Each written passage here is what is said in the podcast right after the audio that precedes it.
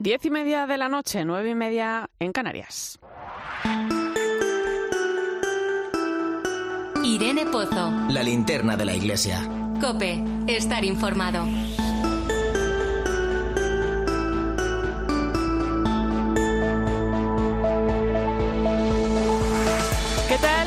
Estás? Se aproxima el Día de Todos los Santos y me viene a la cabeza la exhortación del Papa Francisco Gaudete et Exultate que nos habla sobre la santidad en el mundo actual. Francisco nos recuerda que la santidad no es otra cosa que la vida que hacemos y construimos todos los días. Los santos de la puerta de al lado, dice. Esas personas que con su vida, con su esfuerzo, son ejemplo de santidad para todos. Lo encontramos en muchas personas anónimas, por ejemplo, en los padres que no sin dificultad crían y educan a sus hijos dando lo mejor de ellos mismos, o en la sonrisa de un abuelo en el parque, o en la valentía también de la enfermedad. Decía mm, Benedicto XVI que la santidad no consiste en realizar acciones extraordinarias, sino en hacer propias las actitudes, pensamientos y comportamientos de Cristo. Y que no solo los grandes santos son indicadores del camino, también hay santos sencillos, simples, personas buenas con un heroísmo muchas veces invisible. Quizás se trate de aprender a vivir de otra manera y a mirar con otros ojos. Hay más santos de la puerta de al lado de lo que imaginamos. La vida cristiana está llamada a la santidad. Por eso también es importante tener presente a tantos que con su ejemplo nos ayudan a afrontar los problemas de cada día. Hay santos anónimos y santos reconocidos. Tenemos grandes referentes. Por ejemplo, San Francisco de Asís, que tanto inspira al Papa Francisco, o San Ignacio de Loyola, acabamos de celebrar el quinto centenario de su conversión. Teresa de Jesús eh, o más recientes, Madre Teresa, Juan Pablo II, son personas que inspiran, que nos empujan a imitar y contagiar su estilo de vida, que no es otro que el de Jesús. Y volviendo al Día de Todos los Santos, es un día en el que solemos visitar los cementerios, las tumbas donde se encuentran nuestros seres queridos para recordarles. También hay que hacerlo con nuestra oración, una oración que cobra aún más fuerza si miramos al Día de Difuntos, que celebramos justo después de los santos. Y es que este tiempo de pandemia ha dejado muchas víctimas. Leí ayer en el semanario Alfa y Omega un reportaje sobre este tema, donde decían que los capellanes siguen recibiendo llamadas de familiares que quieren celebrar un funeral por alguien fallecido por la COVID-19. ¿Cuántas personas no han podido siquiera despedirse de sus seres queridos? Y claro, sin despedida, el duelo no es posible. Y la fe ayuda, vaya que se ayuda, reconforta de tal manera que nos recuerda y nos hace sentir que no estamos solos ante la muerte. Hay que reforzar con la oración a nuestros difuntos, a nuestros seres queridos. Es la esperanza cristiana que se hace tan necesaria en este tiempo en el que, sobrepasados muchas veces por las circunstancias, parece que hemos perdido el sentido de la muerte y de la vida.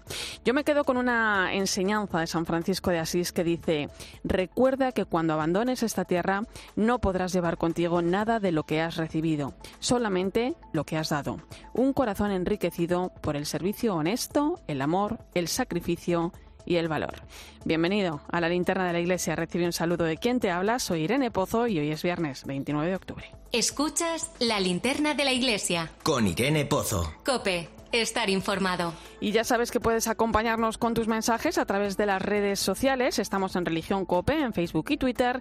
Hoy con el hashtag Linterna Iglesia 29O. Estamos recogiendo todas aquellas inquietudes o preguntas que tengas sobre el camino sinodal que ha emprendido la Iglesia. Nos acompañará en el estudio el subsecretario del Sínodo, Monseñor Luis Marín de San Martín. Religión Cope, hashtag Linterna Iglesia 29O.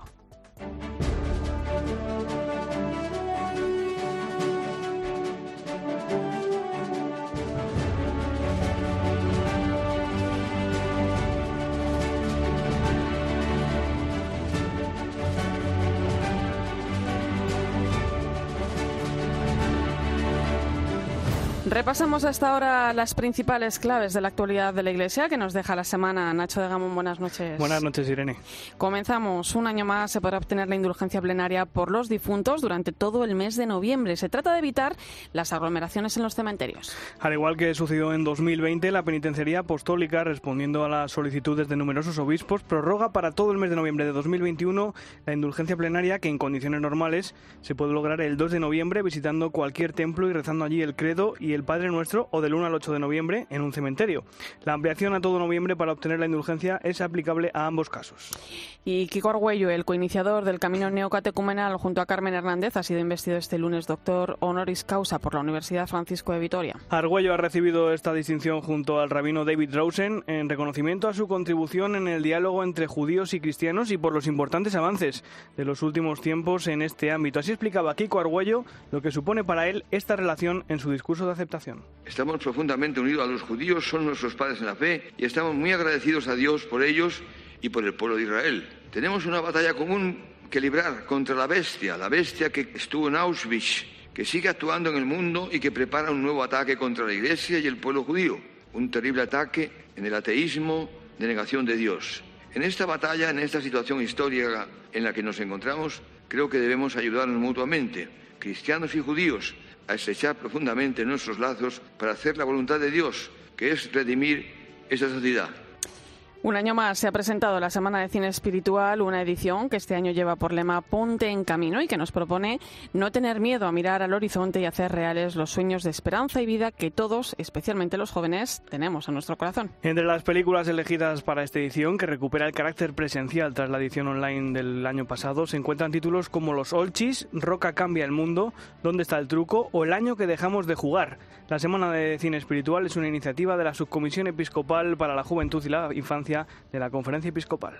Y la revista Misión entregó ayer los premios que llevan su nombre, unos galardones que reconocen la labor en la promoción de la familia, en la defensa y cuidado de la vida y en la actividad evangelizadora y resultan un ejemplo inspirador para toda la sociedad. Entre los premiados están iniciativas como 40 días por la vida, organizaciones como Mamás en Acción o la Fundación Aladina y nuestro compañero Javi Nieves, que explicaba así cómo se siente tras recibir el premio Revista Misión.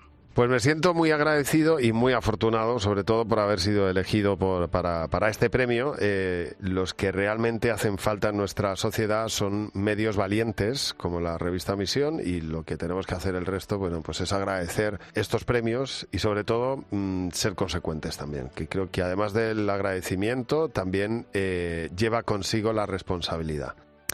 Hoy ha concluido en Madrid la quinta edición de Escolas Ciudadanía, el programa de la Fundación Pontificia Escolas Ocurrentes, en el que los alumnos de diferentes colegios y edades reflexionan sobre problemas sociales que les preocupan y ofrecen respuesta para resolverlos. En esta edición, 135 alumnos de 10 colegios madrileños han reflexionado sobre los errores del sistema educativo y la falta de una verdadera educación sexual en las familias.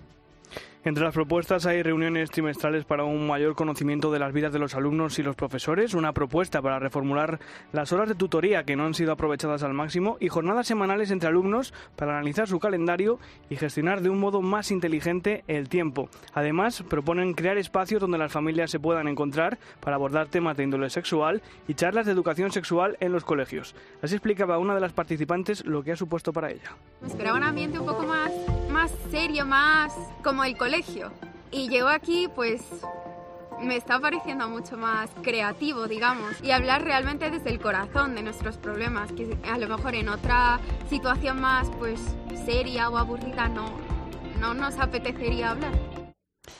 Pues hablando de educación, Nacho, el Papa ha participado en el primer foro internacional Escuela Católica que ha organizado el Grupo SM. Y mediante un mensaje, Francisco ha pedido a los colegios católicos que ayuden a los alumnos a construir relaciones a partir de la cultura del cuidado y también ha apuntado que enseñar no consiste en transmitir conceptos, sino en integrar procesos.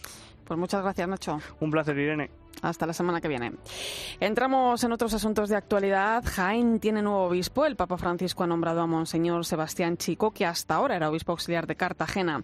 Monseñor Chico, de 53 años, llevaba como auxiliar en la diócesis murciana poco más de dos años y sustituye en la sede andaluza a Monseñor Amadeo Rodríguez Magro, que presentó su renuncia por edad. Así saludaba a Monseñor Chico a sus nuevos feligreses. Pongo mi ministerio episcopal junto al manto maternal de la Santísima Virgen de la Cabeza, la Morenita, patrona de la diócesis de Jaén, donde están presentes todas las vocaciones marianas con las que manifestáis, con las que manifestamos el gran amor que le tenemos a la Madre del Cielo.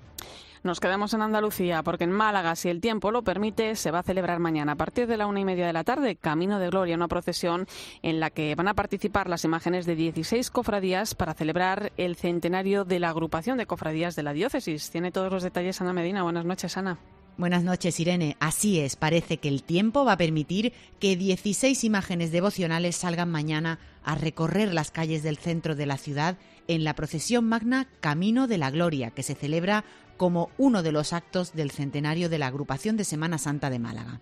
Escuchamos a Salvador Guerrero, delegado diocesano de Hermandades y Cofradías. Podemos salir a la calle en una magna procesión que a la par es magna expresión de la piedad popular del pueblo que con motivo de, la celebración del centenario de la agrupación de cofradías de nuestra ciudad nos recuerda que la pasión y la entrega del Señor no acaba en la cruz, sino que con su resurrección se abren las puertas de la vida para todos aquellos que queremos caminar y vivir como hijos de Dios en medio de nuestro mundo y de mano siempre de la Iglesia.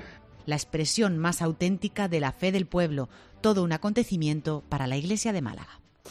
Y en Valencia concluyó ayer la celebración del año jubilar del Santo Cáliz con el título Cáliz de la Pasión. Se ha estado celebrando desde octubre de 2020 y a pesar de la pandemia ha congregado a miles de peregrinos. Cope Valencia, Luis Agudo, buenas noches. Hola, buenas noches, Irene. La verdad es que a pesar de la pandemia, este año jubilar eucarístico del Santo Cáliz que cada lustro concede la Santa Sede de la Diócesis de Valencia por tener aquí esta apreciadísima reliquia, bueno, pues ha sido fructífero e intenso en la acogida de peregrinos, sobre todo en la última etapa.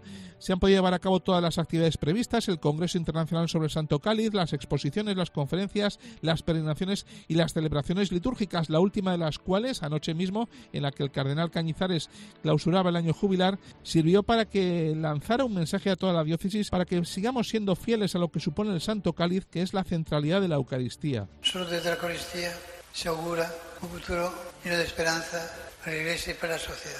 Al concluir la misa, el cardenal Cañizares impartió la bendición precisamente con el mismo santo cáliz que había sido sacado de forma excepcional de su capilla.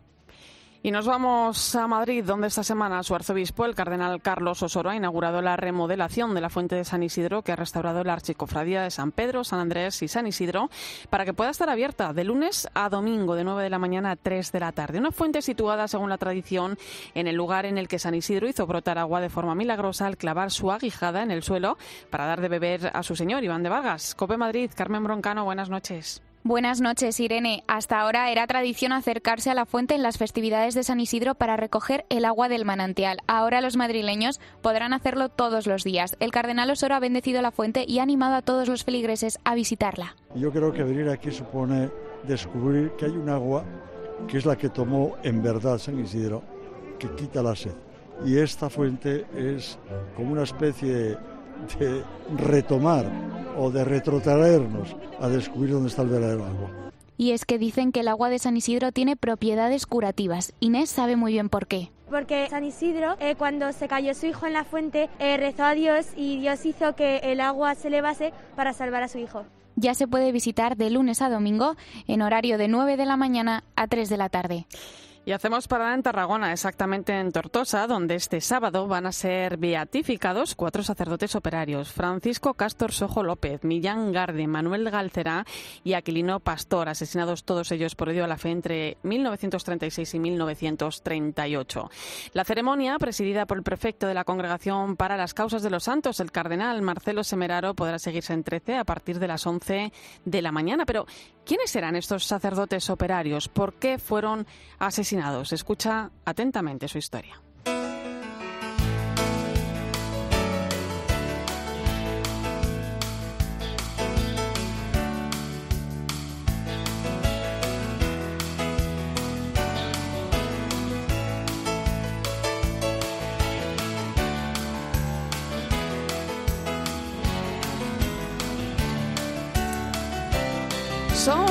El último grupo por beatificar de un total de 30 mártires de la Hermandad de Sacerdotes Operarios Diocesanos que dieron su vida durante la persecución religiosa del siglo XX en España.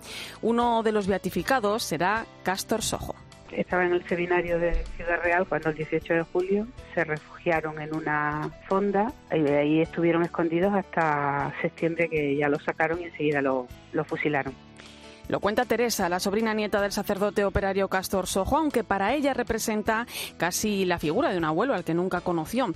La persecución religiosa que se vivía en los años 30 en España hizo que a Castor le dieran la posibilidad de huir del seminario de Ciudad Real donde daba clases. Él ya sabía que su vida corría peligro, pero se negó a ocultarse y renunciar a lo que creía era hermano de mi abuela, pero siempre le, que ha sido una figura cercana en casa. Mi padre nos transmitió que había sido un poco la figura paterna para ellos porque mi abuela se quedó viuda y yo creo que el tío Castor mm, tuvo muchísima relación con su sobrino. A todos les enseñó música porque él era músico aparte de sacerdote y educador y una de las cosas que decía mi padre es que ya antes del 36 ellos eran como conscientes de que mi tío estaba en peligro porque había en España había una ola de anticlericalismo y me parece que hay una declaración de mi padre en que dice que le habían dicho, ¿por qué no te vienes a Madrid que pasarás más desapercibido? Otro de los sacerdotes que sufrió martirio en aquel verano del 36 fue Aquilino Pastor, el mártir más joven de la hermandad, de 25 años. Su sobrina Antonia explica que fue fusilado en Úbeda el día que cumplía su primer año como sacerdote que le llevaban al martirio y dice que iba con una cara risueña de ¡Viva Cristo Rey! Murió contento y feliz, decía que para Jesucristo. Quien también conoce bien la historia de Aquilino Pastor es el párroco de su pueblo natal, Zarza. El padre Emiliano Moriano ha estudiado la vida del futuro beato desde hace más de una década y tiene registrado el relato de la testigo que presenció cómo lo apresaron. Lo sacaron por la, por la tarde ya del día 28 de, de agosto del año 36 y en aquella noche pues lo fusilaron, claro, y le digo que una religiosa ha dado testimonio de que iba perdonando, claro, como es natural, estaba en Múbeda, era eh, prefecto y educador y lo detienen a él y al director espiritual del seminario, que era un sacerdote catalán que también se va a beatificar pues el sábado. Librada es la sobrina nieta del sacerdote catalán, Manuel Galcerá, y nos cuenta la ilusión con la que toda la familia espera la beatificación de mañana, incluida su madre, Sofía, a la que el mártir siempre tuvo un cariño especial lo más bonito y de lo que estoy más contenta, porque he sido un poco, al ser yo soltera y no tengo hijos, he sido un poco la seguidora de que he continuado la, la llama de mi madre. Y lo que le puedo decir es que la familia, toda en pleno, pero ¡bom! se han volcado. Ha encendido la llama de la religión otra vez pues todos ellos perdieron la vida cuando ejercían como formadores en los seminarios de Ciudad Real, León y Baeza. No buscaron la muerte, pero tampoco huyeron. Sus vidas nos dejan un gran testimonio de fe que muestra el sentido de la vida.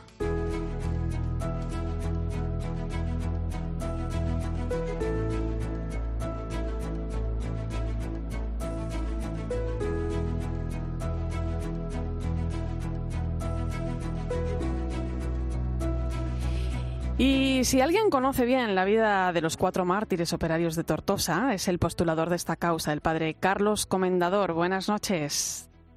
Hola, buenas noches, Irene, a ti, a todos los radioyentes. Eh, padre, imagino que estos días son días de fiesta. Sí, ahora empieza la fiesta, ahora empieza la fiesta. Los días anteriores, pues de muchos preparativos, pero hoy ya estamos disfrutando, esa es la verdad. Y mañana, pues será la gran fiesta, la gran celebración para dar gracias a Dios por el testimonio, la santidad y el martirio de estos cuatro hermanos nuestros.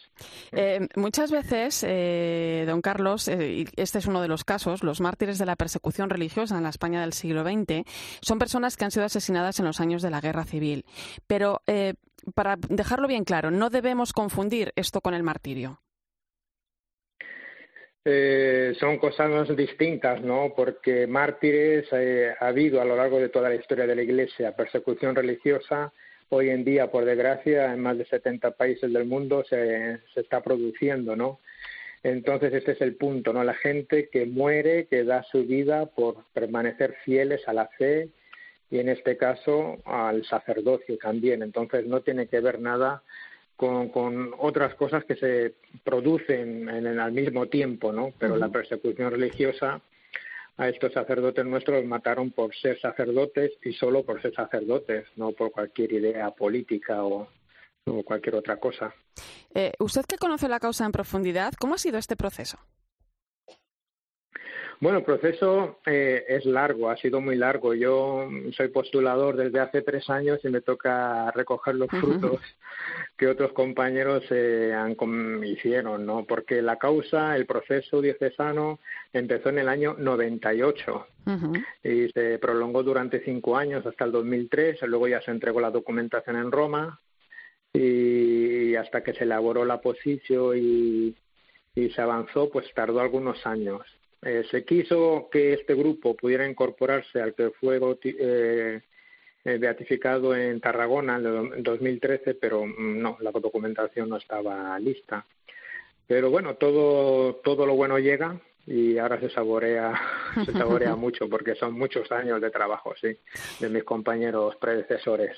Eh, conocer la causa es también, eh, aunque se haya incorporado hace tres años, eh, es también profundizar en la vida de cada uno de los futuros beatos, ¿no? ¿Qué es lo que más le ha impactado? ¿Qué destacaría de sus vidas? Bueno, cada uno tiene su particularidad, ¿no? En general eh, son buenos formadores, eh, formadores y en este sentido formadores de seminaristas, de futuros sacerdotes. En este sentido, no solo fueron mártires, sino que fueron formadores de mártires, de, los, de aquellos que pasaron por los seminarios donde estuvieron ellos. Entonces, pues tiene como un poder multiplicador, ¿no? Es su martirio, ¿no? Ha sido como fecundo, ¿no? Y eso es eh, lo que caracteriza un poco al grupo, ¿no? Eh, me consta, padre, que acaban de celebrar eh, nada, hace muy poquito, no sé si de hecho ha finalizado una vigilia previa a esa ceremonia de beatificación que será mañana. Imagino que, bueno, pues eh, teniendo en cuenta la vocación de, sacerdotal que de, los futuros beatos, em, pues las vocaciones habrán estado también muy presentes, lógicamente, ¿no? ¿Cómo lo habéis vivido? Sí, efectivamente, hemos tenido una vigilia de oración por las vocaciones. Eh, para la iglesia, para la hermandad y, mm, ha sido pues muy emotiva, ¿no? La primera parte ha sido una presentación de un rasgo característico de cada uno de los beatos y luego ya ha habido exposición del Santísimo y hemos estado rezando, que de eso se trata, de rezar.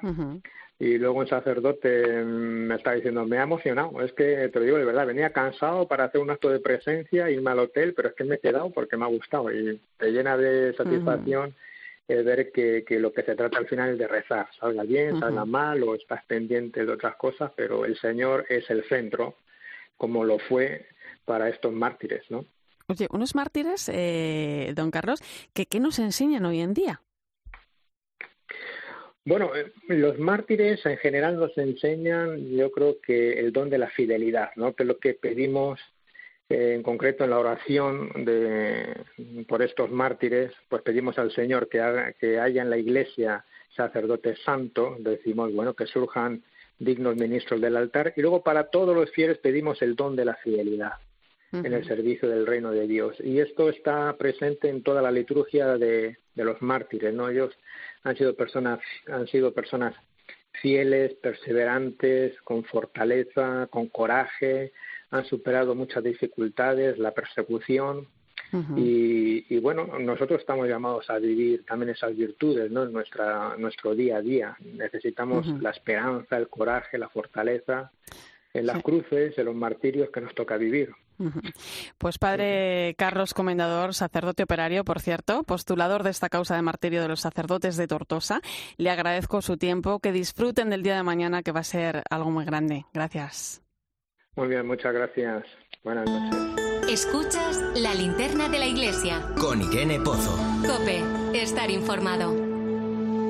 Son las 10 y 53 minutos de la noche, 9 y 53 en Canarias, y te cuento que este domingo celebramos el Día de las Personas sin Hogar. Se calcula que en toda España hay casi 50.000 personas en esta situación y que casi 2 millones y medio más están en extrema vulnerabilidad. Unas cifras que continúan aumentando motivadas por la crisis económica que ha generado la pandemia. Y no es una sorpresa, Caritas informa de que más de la mitad de las personas a las que atiende se encuentran en la actualidad en situación de desempleo y que el 44% tiene serias dificultades para afrontar los gastos del alquiler o la hipoteca. Manu Torralba ha podido hablar con varias personas que se encuentran en esta situación. Yo necesito ganas, no querer ganar. Y si algún día perdiese mi miedo a perder Desde que comenzó el confinamiento hace año y medio, Caritas Española ha podido constatar que el número de personas sin hogar va en aumento. Ha atendido a más de 260.000 personas que no reciben ningún tipo de ingreso. Son 75.000 más que antes del comienzo de la crisis. Bueno, yo nací en Embajadores, pero estuve viviendo en Móstoles, en uno de los chalets de Parque Coimbra, y luego ya, pues, dando tumbo. Es María Jesús, dejó a su hija y a su marido para comenzar una relación en la que acabó sufriendo malos tratos. Estuve siete años con él, yo soy antialcohol y él empezó a beber mezclado con pastillas y era cuando empezó a pegarme. Yo terminé con 32 puñaladas y muchos golpes y al mes y pico de estar en Soto del Real se ahorcó. No quiso volver con su familia y acabó sola. En pleno confinamiento sufrió un ictus mientras pedía en el tren con una amiga. No solo nadie la ayudó, sino que además le robaron todo lo que llevaba encima. Fue entonces cuando acudió al albergue donde conoció a José, su nueva pareja. Lo mejor que me ha pasado. Yo ya llevaba un año y pico allí. Eh, empezamos a hablar, hablar, hablar. Y empezamos y empezamos y hasta ahora. Él ha trabajado toda la vida como vigilante de seguridad. Fallecieron sus dos hijos, el primero asesinado en Ecuador donde trabajaba, el segundo víctima del alcoholismo. Al poco tiempo murió también su madre, perdió su trabajo y lo abandonó su mujer. En ese momento José se quedó solo y sin casa. Ahora quiere salir adelante con María Jesús. Entre lo que le den a ella y mi pensión que me ha quedado, que me ha quedado 715, sin encontrar un, un pisito que podamos nosotros pagar todos los meses y podamos comer para que Podamos podamos salir y por ahí.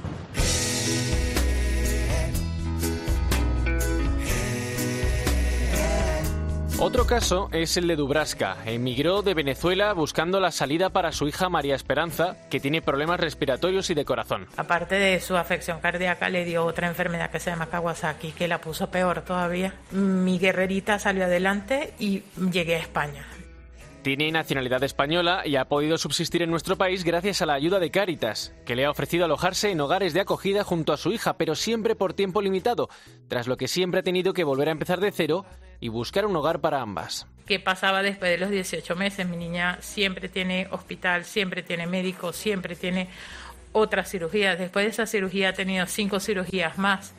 O sea, es no poder, es sentirte atado de mano de que es un bucle. La situación de Dubraska se complica por una razón. Al tener que cuidar de su hija, le es imposible ponerse a trabajar. Para poder trabajar tienes que tener tiempo. El tiempo no lo tengo porque mi hija está enferma. Quiero alquilar algo, no lo puedo. ¿Por qué? Porque necesito un trabajo. El trabajo necesita un contrato. Entonces todo siempre es el mismo círculo del cual no, no se sale.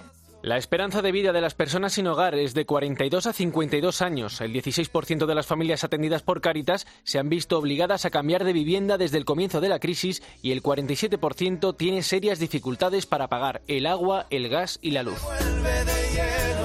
Y a partir de las 11 de la noche, las 10 en Canarias, nos ponemos en modo sínodo. Ya debe sonarte esto, ¿eh? ¿Por qué la Iglesia ha iniciado un proceso de escucha en este momento? ¿A quién y para qué quiere escuchar? Son solo algunas de las preguntas que pondremos sobre la mesa de análisis, donde hoy nos acompaña eh, uno de los subsecretarios del sínodo de los obispos, el obispo español, Monseñor Luis Marín de San Martín. con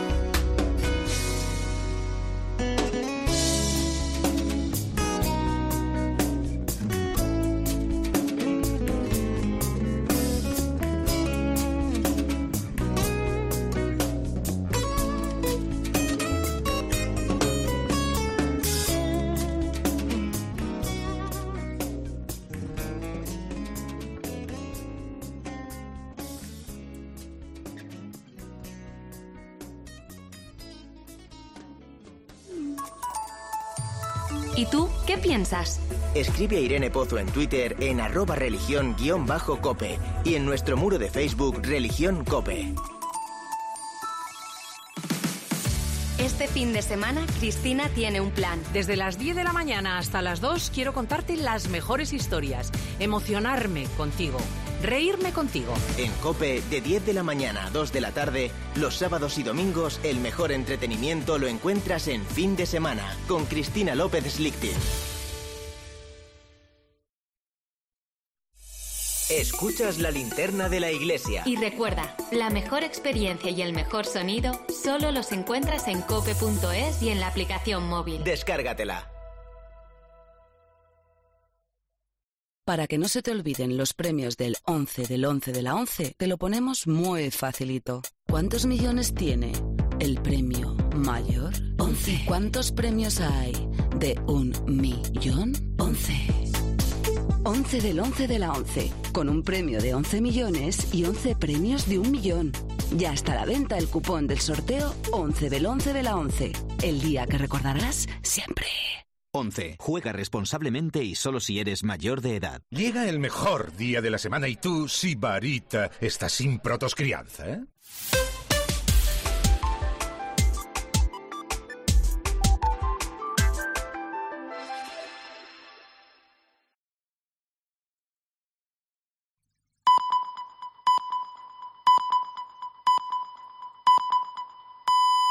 Son las 11 de la noche, las 10 en Canarias. Irene Pozo. La linterna de la iglesia. Cope. Estar informado.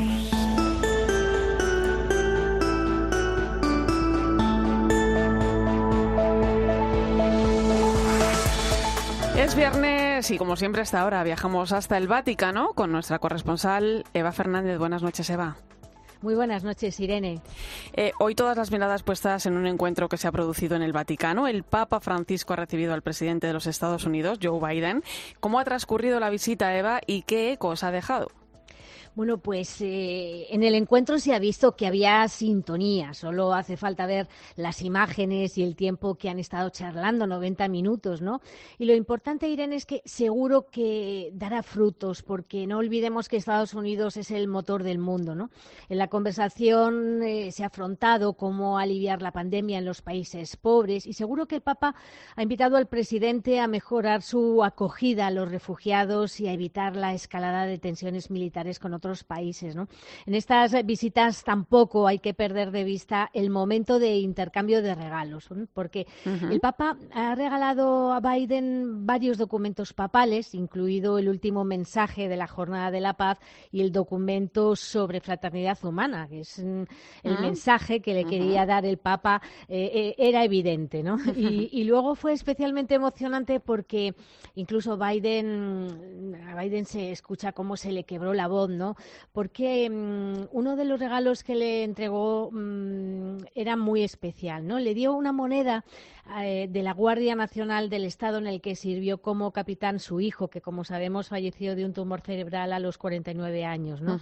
Biden eh, le decía al Papa que a su hijo le hubiera gustado muchísimo que le regalara esta moneda, ¿no? Porque Francisco era el mayor combatiente por la paz que él había visto jamás. Y añadió bromeando que, según la tradición, la próxima vez que se vean, el Papa tiene que conservar la moneda, porque si no la conserva, le tocaría pagar las copas. El Papa se ve cómo se ríe, ¿no?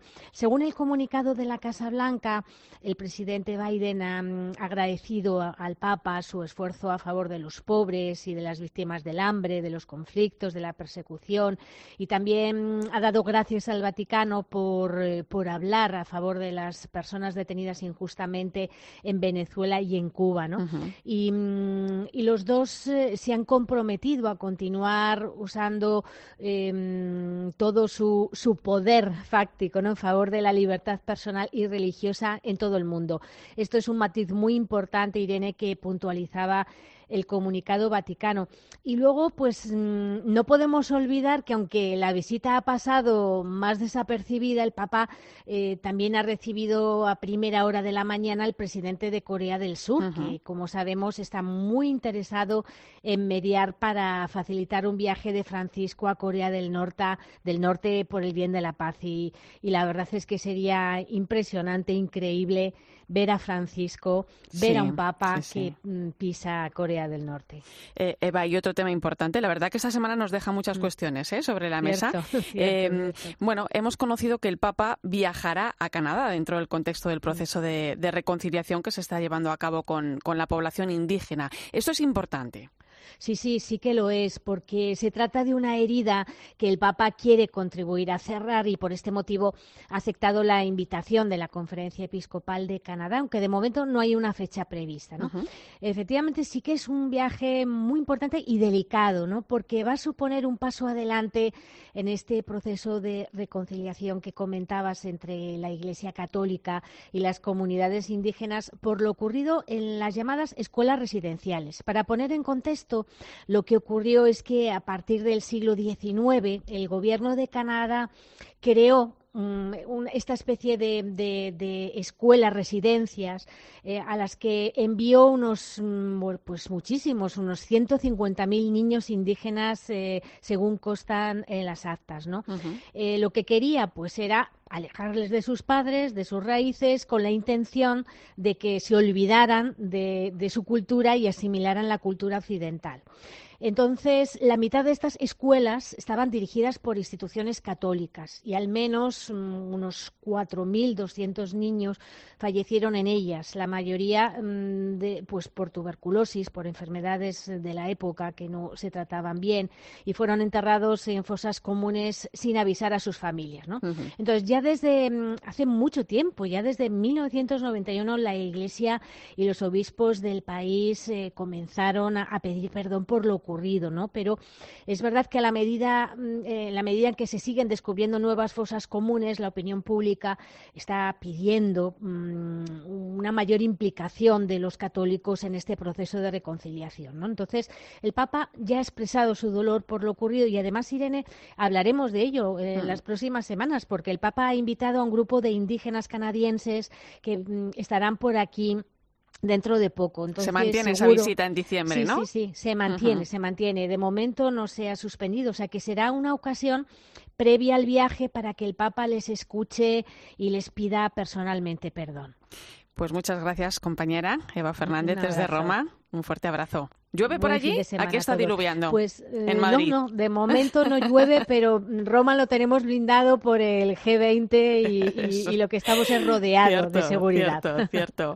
Un fuerte abrazo, compañera. Un abrazo, hasta pronto. Bueno, pues por cierto, interesante también el mensaje que el Papa ha enviado hoy con motivo de la cumbre climática, la COP26, que se celebra en Glasgow, Escocia, del 1 al 12 de noviembre, donde pide dar respuestas eficaces a la crisis ecológica, habla de esperanza para las generaciones futuras y de repensar el futuro de nuestra casa común. Lo seguiremos muy de cerca. Son las 11 y 6 minutos de la noche en Canarias y enseguida ponemos el foco de la linterna de la Iglesia en el Sínodo. Escuchas la linterna de la Iglesia. Con Irene Pozo. Cope, estar informado. Pues la noticia es de hoy mismo. Conocíamos esta mañana, a las 12 de la mañana, que se amplía el plazo de la fase diocesana del Sínodo de los Obispos. Estaba previsto que finalizara en el mes de abril y ahora se extiende hasta el 15 de agosto. Es una buena noticia porque aumentan las oportunidades para la escucha y el diálogo que son la clave de esta fase diocesana que arrancaba hace apenas 15 días en las diócesis. Como ya sabes, hay un Sínodo de los Obispos convocado para 2023 con el tema por una iglesia sinodal, comunión, participación y misión. Y eso lo dice todo. Sinodalidad, caminar juntos. Por eso el Papa ha puesto en marcha de una forma muy novedosa un proceso previo que acaba de arrancar con esta primera fase que se desarrolla en las diócesis y a la que todos estamos llamados. El Papa quiere escuchar a todo el pueblo de Dios, religiosos, laicos, sacerdotes, jóvenes, mujeres. Hablamos de sínodo y sinodalidad y para ello me acompaña hoy alguien que conoce muy bien todo este proceso. Es uno de los subsecretarios del Sínodo de los Obispos, Monseñor Luis Marín de San Martín. Buenas noches. Buenas noches. Un privilegio contar con su presencia. Gracias. Una alegría. Una alegría también. también en el estudio el rector de la Universidad Eclesiástica San Damaso, Javier Prades. Buenas noches. Buenas noches. Y la directora del Máster de Doctrina Social de la Iglesia de la Universidad Pontificia de Salamanca, Teresa Comte. ¿Cómo estás? Bien, Irene. Bueno, pues el Sínodo de los Obispos, creado por Pablo VI para dar respuesta pues a los deseos que nacían de ese Concilio Vaticano II. Em, han pasado más de 50 años eh, eh, desde entonces y hay un sínodo de los obispos convocado, como decíamos, para 2023 sobre sinodalidad, en el que el Papa ha puesto en marcha pues este proceso novedoso en varias fases del que venimos hablando. Yo le pregunto, don Luis, ¿por qué es importante este sínodo en el momento actual y por qué también es importante la forma tan novedosa en la que se va a llevar a cabo? Pues es importante porque es una oportunidad realmente eh, de sentir viva la Iglesia, de implicarnos en algo grande, en un proceso de renovación y de esperanza.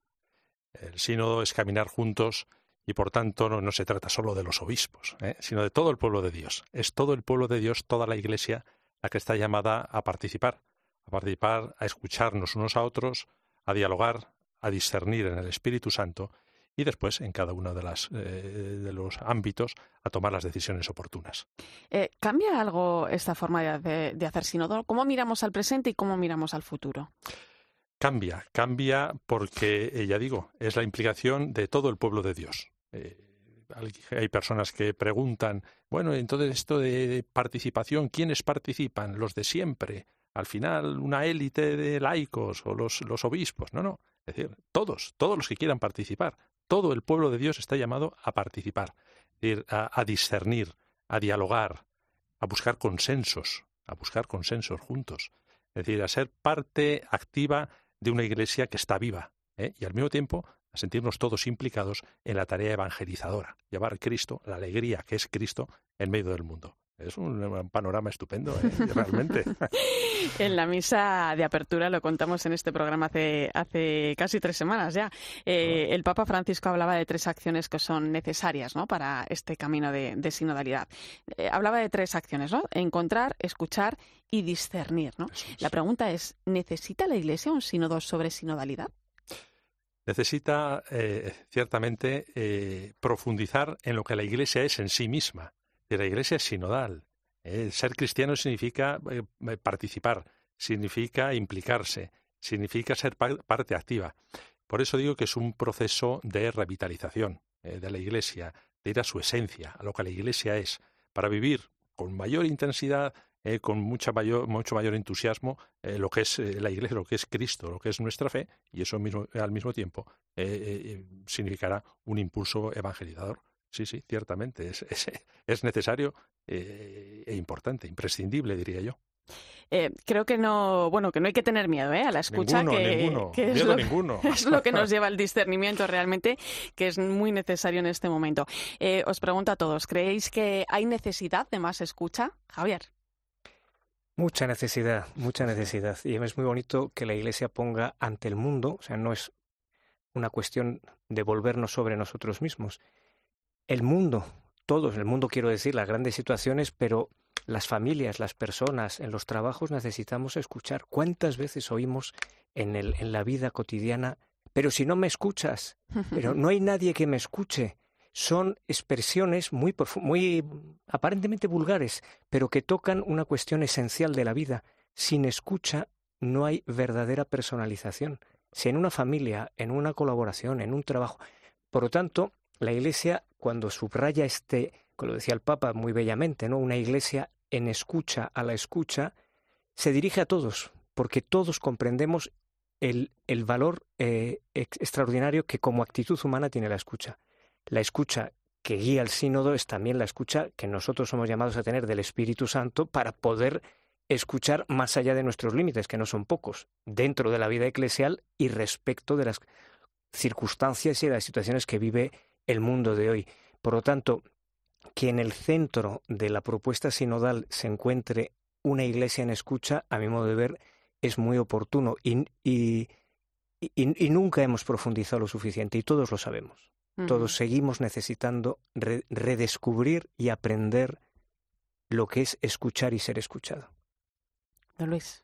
Sí, esta escucha nos lleva al diálogo, es decir, a aprender, eh, a buscar la voluntad de Dios en los momentos de, en este momento que estamos viviendo. Decía Javier algo, hacía referencia a algo que me parece muy, muy importante, y es a la escucha como una familia escucha. ¿eh? Yo creo que es esto, es decir, eh, ir más allá de la burocracia, de la estructura, incluso de, de la actividad y del activismo, para centrarnos en lo que la Iglesia es, la familia de Dios. En una familia se escuchan sus miembros, se quieren sus miembros, se ayudan, ¿Eh? Pues esto es, esto es, esto es lo que, lo que tenemos que recuperar. La actitud de la escucha para después seguir avanzando, para dar pasos, ¿eh? para cambiar lo que haya que cambiar, para renovar lo que sea necesario, para profundizar en aquello ¿eh? que, que, es válido y sobre todo para vivir ya digo, con coherencia eh, la fe cristiana, lo que nos une a todos como Iglesia. ¿Dónde creéis que están los grandes retos o los grandes desafíos de este sínodo, Teresa? Bueno, paso palabra. pues yo creo que hay tantos. Yo no lo sé, no, no, no sé muy bien cuál va a ser la, la o sea, no, no, sé muy bien en qué contexto nos vamos a encontrar dentro de 20 o de 30 años, no, no tengo ni idea, ¿no? Y además no, no, vamos, no, no me interesa, me da igual. Eh, pero estoy convencida que en un contexto histórico muy distinto al nuestro, eh, creo que, que, lo que es fundamental es que cada uno de nosotros tomemos más conciencia desde nuestro bautismo de cuál es nuestro papel activo en la iglesia. ¿no? Yo vivo este proceso o lo, o lo contemplo o lo o intento interiorizarlo como una manera también de, de tomar más eh, en serio, ¿no? Mis derechos como bautizada, mis deberes como bautizada, no solo mis derechos, también mis deberes como bautizada, quizás con mayor conciencia el deber de participar, ¿no? de asumir la parte que me corresponda en, llevar adelante eh, la misión de, de toda la comunidad eclesial, pero sobre todo eh, con la intención de profundizar más activamente en, en aquello que decimos que somos, ¿no? Miembros de la Iglesia, em, em, hijos del mismo Dios, hermanos unos de los otros, partícipes del mismo bautismo. Bueno, pues pensar seriamente en estas cosas, ¿no? Porque al final eh, las fases, los grupos, tal, pero yo creo que si no ese, ese proceso de reflexión y de asunción consciente no, no lo hacemos cada uno de nosotros, eh, pues bueno, al final el sínodo será algo que pase por nosotros, ¿no? Uno, uno, bueno, se habla mucho, ¿no? De que uno de los retos es llegar a la gente que está alejada ahora mismo de, la Iglesia, ¿no? Recibíamos este mensaje unos días, em, un mensaje que dice: a pesar de haber sido educado en la fe católica, no voy a la Iglesia, me cuesta creer en ella por cuestiones como el tema de los abusos y además soy padre divorciado con tres hijos. No sé qué puedo aportar en todo esto, ¿no? Muchas personas pueden estar pensando que sus propuestas, su modo de pensar, em, eh, la vida, ¿no? Que les rodea, ¿no? Que, que quizá no, no es aceptado, que quizá no es interesante lo, que piensen para la Iglesia. Efectivamente. Es decir, eh, tienen que darse cuenta que la Iglesia no rechaza a nadie. Eh, todos son válidos, todos son no solamente válidos, sino necesarios. Todos, todos, todos son bienvenidos. Eh, la, la, Iglesia pues, tiene errores, pecados y deficiencias, pero la Iglesia es también está unida a Cristo Cristo es la razón eh, y la, luz eh, de, nuestra existencia. Entonces, yo diría a todas estas personas que se sientan queridas, que son necesarias, eh, nos ayudan, no, no, solamente las soportamos o porque no tenemos más remedio, no, no, son muy bienvenidas. Nos pueden ayudar a mejorar, nos pueden ayudar a discernir, nos pueden ayudar a vivir con mayor coherencia. Por tanto, es una llamada a todos. Y el Papa nos dice, no, no se conformen solamente con los de siempre, no se conformen con los grupos que están siempre en la Iglesia, vayan a los márgenes, vayan a las periferias, ábranse, ábranse. ¿eh? Eh, de esto se trata. Vamos a escuchar eh, una pregunta. Nos llegaba a través de, de una nota de voz. Hoy una persona hablando con el sínodo me preguntaba si realmente con lo grande, antigua y oxidada que está la Iglesia y lo que tarda en cambiar algo en ella, eh, si de verdad pensamos que puede ponerse a soñar con ser diferente. No sé si se trata de ser diferente, de cambio desde dentro, de saber acompañar el cambio que se está produciendo en la sociedad, ¿no? Una cuestión de confianza, quizá. ¿Qué se espera de la Iglesia? ¿Qué espera la Iglesia? Ahí lo dejo, Javier. Pues desde luego que el horizonte, no, no, el horizonte de, todo este proceso es las personas, es la gente, es el mundo yo le, vamos, pido a Dios que, que no terminemos en una enésima recolocación de las fichas en el tablero que ya no sabemos, sino que al revés estemos alcanzando a estas personas que viven interiormente separadas de la Iglesia, a veces dentro de la Iglesia, enfriadas, distantes, o viviendo dramas personales o sociales o económicos de todo tipo, en, en toda la búsqueda del sentido de la vida, pienso en el occidente más digamos, secularizado, pero, en fin, cada continente tiene su, sus características. Ese es el horizonte. O sea, si, si, si, si el Papa embarca a la Iglesia en un proceso de esta envergadura, es para hacernos a todos sensibles a lo que a través de las circunstancias que hoy vive el mundo, que son muy variadas porque el mundo es muy, muy, muy distinto en muchos sitios, nosotros podamos dedicar lo mejor de nuestras energías a esto y no estar dándole la vuelta a la peonza de, de, de, de, las mismas cosas siempre, porque es que entonces sí que tendrá razón la gente de decir, oiga, ustedes a qué se dedican. Uh -huh. Pero cada vez que sucede, la novedad brilla. E, esa es, esa es la fuerza que tenemos. Sí, eh, lo primero que tenemos que hacer es creérnoslo, eh, creernos que es posible y es, además que es necesario, que es necesario. Eh, yo, desde luego, a mí me entusiasma este proceso porque me parece eh, precioso. ¿eh? Es un tiempo de Dios, una oportunidad y además soy necesario, somos todos necesarios. Entonces tenemos que creerlo. Y segundo, yo también diría, hay que implicarse. Hay que implicarse. El proceso funciona en la medida que yo me implique. Que no diga, no, a ver si la iglesia, a ver si el párroco, a ver si los obispos, a ver si el proceso va adelante y cambiamos. No, no, yo tengo que decir, yo debo implicarme. ¿Eh? Soy necesario y mi, mi, reflexión y los demás son necesarios para discernir. Eh, entonces, eh, primero hay que querérselo. Después, yo también diría muy claramente, hay que perder los miedos. Hay que perder los miedos. Estamos como eso, reservones. Vamos a decir, bueno, vamos a ver, eh, a ver cómo va, y si me va, veo que va, pues ya me, me apunto. ¿eh? No, no, es decir, desde ahora. El otro día decía el papá algo que a mí me ha, me ha impresionado muchísimo. El Espíritu Santo les necesita. El Espíritu Santo les necesita. O sea, si yo no me implico, yo estoy perjudicando a los demás y estoy frustrando la acción del Espíritu, nada más y nada menos. Entonces hay que perder los miedos, e ir adelante. Y, ter y tercero, esto sea también, lo, eh, debemos eh, superar esa manía que tenemos de controlar todo, de saber cómo va a ser el proceso, de qué pasos se van a dar. El Espíritu Santo nos va eh, marcando, eh, nos va... El camino. Eh, sí, sí, nos, va nos está diciendo. y también decía el Papa otra cosa muy bonita, prepárense para las sorpresas del Espíritu. Les va a sorprender. Bueno, no controlamos, y eso es lo bonito, no controlamos. Nos dejamos guiar, nos embarcamos en una aventura preciosa, una aventura fascinante, se trata de, de, sentir viva la Iglesia, ni más ni menos. Hablamos también, hablábamos antes de retos, ¿no? Pero eh, en todo proceso también hay riesgos. Sí. ¿Cuáles son los riesgos del sínodo? Los riesgos del sínodo. Pues los riesgos del sínodo, eh, eh, que sea un, un, un proceso frustrante, me refiero a lo siguiente, que sea visto como, desde el clericalismo, desde los de siempre, que sea algo pues eh, fingido, eh, falso, que no pongamos toda el alma en ello, eh, que no nos abramos de verdad, que no asumamos los riesgos, que no dejemos que el aire del espíritu, el soplo del espíritu, pues llene la iglesia. Entonces este, este, es el riesgo. El riesgo también es no escucharnos, no escuchar al espíritu y transformarlo en una confrontación ideológica, donde vence una mayoría sobre una minoría, donde voy yo a ver si impongo mis ideas de renovación y tal. No, no, usted no tiene que imponer ninguna idea. Es llegar a consensos. Es escuchar al espíritu. Es discernir.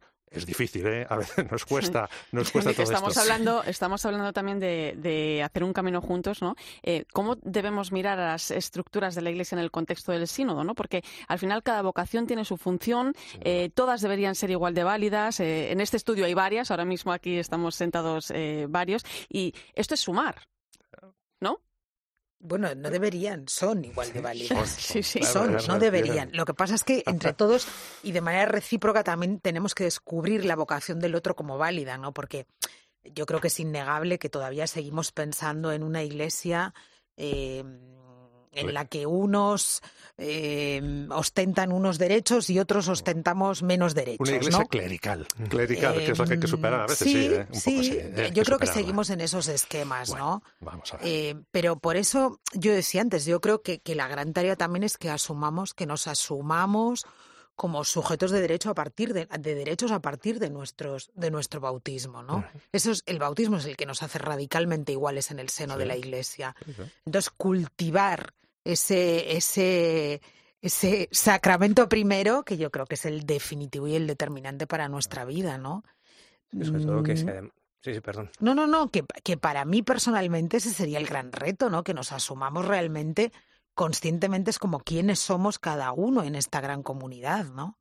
Creo que este aspecto de, discernimiento comunitario ¿no? que, o de consenso eclesial, que yo creo que es otro aspecto muy importante que se revitaliza con el proceso sinodal, se, está llamado a, reflejarse en muchos eh, eh, ámbitos que ya tiene hoy la Iglesia, donde esto puede quedarse anquilosado o esclerotizado y sin embargo si funciona y se revitaliza con, con este relanzamiento de la sinodalidad es importantísimo. Consejos parroquiales, consejos de asuntos económicos que tienen una importancia descomunal. Eh, estructuras diocesanas, consejo presbiteral, consejos. Hay a todos los niveles de la Iglesia realidades, pues eh, la Iglesia tiene una tradición, hoy el término eh, sinodalidad no estaba en el concilio, eh, a lo que se refiere sí, pero a todos los niveles, Iglesia local, Iglesia particular, iglesias regionales, la Iglesia universal dispone de realidades en las que sí, si se revitaliza este espíritu, será mucha más viva. bueno, tenemos tenemos sínodo, ¿eh? Tenemos sínodo para rato y, bueno, pues al final se trata de hacer juntos el camino que Dios espera de la Iglesia. Ya solo queda que conozcamos nuevas fechas para el trabajo que se viene realizando en las diócesis, que lógicamente se ve afectado para bien con la ampliación hasta el mes de agosto de la fase diocesana. La Conferencia Episcopal lo comunicará en los próximos días. Nosotros te informaremos de ello. Un placer tenerle con nosotros, Monseñor Luis Marín de San Martín. Gracias. El placer es mío. Caminamos juntos. Nos vemos el domingo, además, en Eclesia, en 13, a partir de la una de la tarde. Hablamos también de Sínodo. Javier Prades, hasta otra.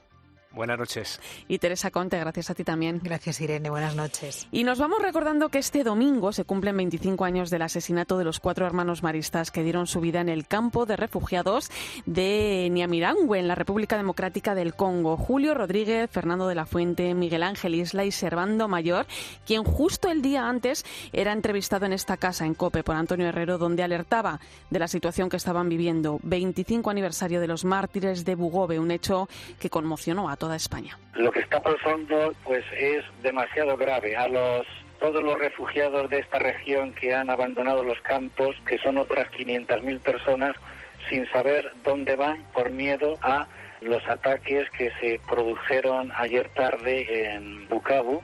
Esto es eh, indescriptible lo que se está viviendo aquí. La situación es absolutamente desesperada y nuestro mensaje es que debe separarse esto inmediatamente si no queremos presenciar la hecatombe más grande que se, que se ha vivido. Gracias por mantener la linterna de la iglesia encendida. Ahora te dejo con el partidazo de Cope y Joseba Larrañaga.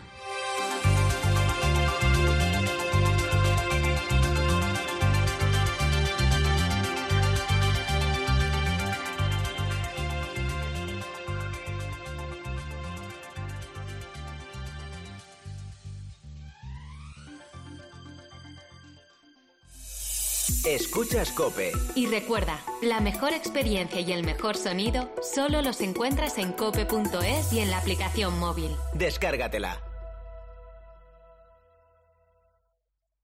Llega el mes de los que no dicen toca arremangarse porque ya se despiertan arremangados. Llega el mes del profesional con la gama de vehículos comerciales de Renault Master, Traffic y Kangoo, también para versiones 100% eléctricas. Y aprovecha las condiciones especiales de financiación ofrecidas por RCI Bank. Más información en Renault.es, empresa colaboradora de la Andalucía Valderrama Masters. Estás en la oficina escuchando tu canción favorita. Bebes un trago de agua y reciclas la botella de plástico en el cubo amarillo para que se transforme en el tupperware de alguien que come mientras escucha su canción favorita. Bebe un trago de agua y recicla la botella de plástico en el cubo amarillo para que se transforme en el tupperware de alguien que come mientras escucha su canción favorita. Bebe un trago En la economía circular, cuando reciclas, los residuos se convierten en nuevos recursos. Reduce, reutiliza, recicla. Ecoembes. Emocionarse con Turkish Airlines Euroleague con una canasta sobre la bocina. Vivir la intensidad de la Premier League. Sentir que la velocidad de la Fórmula 1 y MotoGP no conoce límites. El deporte, como quieras y cuando quieras, se juega en Dazón por solo 9,99 euros al mes. Dazón, todo deporte, todo pasión. Los empresarios saben ocultar muy bien sus emociones, pero nosotros sabemos lo que están pensando. Por eso contamos con un equipo de profesionales especializados para facilitar el día a día, impulsar el crecimiento, apoyar las inversiones y asegurar la tranquilidad de tu empresa y la tuya. CaixaBank Empresas. Sabemos de empresas, sabemos de personas. Los profesionales eligen Bricomart, porque ofrecemos una amplia gama de marcas de calidad de líderes del sector de la construcción. Y cómo no, con el mejor asesoramiento profesional. Por algo somos el mejor aliado de tus obras, el auténtico almacén de la construcción y la reforma pensado para profesionales. Bricomart. Había una vez un barquito chiquitito que no podía navegar. Aprovecha los días del crucero fantástico con viajes El Corte Inglés. Reserva ya tu crucero para 2022 sin gastos de cancelación por solo 60 euros, con hasta un 65% de ahorro y pagándolo en seis meses. el barquito navegó. Financiación ofrecida por Financiera El Corte Inglés y sujeta a su aprobación. Consulta condiciones en viajeselcorteinglés.es. Es horrible. Horrible. ¿No te gusta el precio de la luz? No la pagues más. Pásate al autoconsumo. Digamos basta. Ahora es el momento. Con los precios actuales ya no hace falta ser ecologista. Economistas, bienvenidos. Por fin hay otra luz. Factor energía. ¿Lo veis?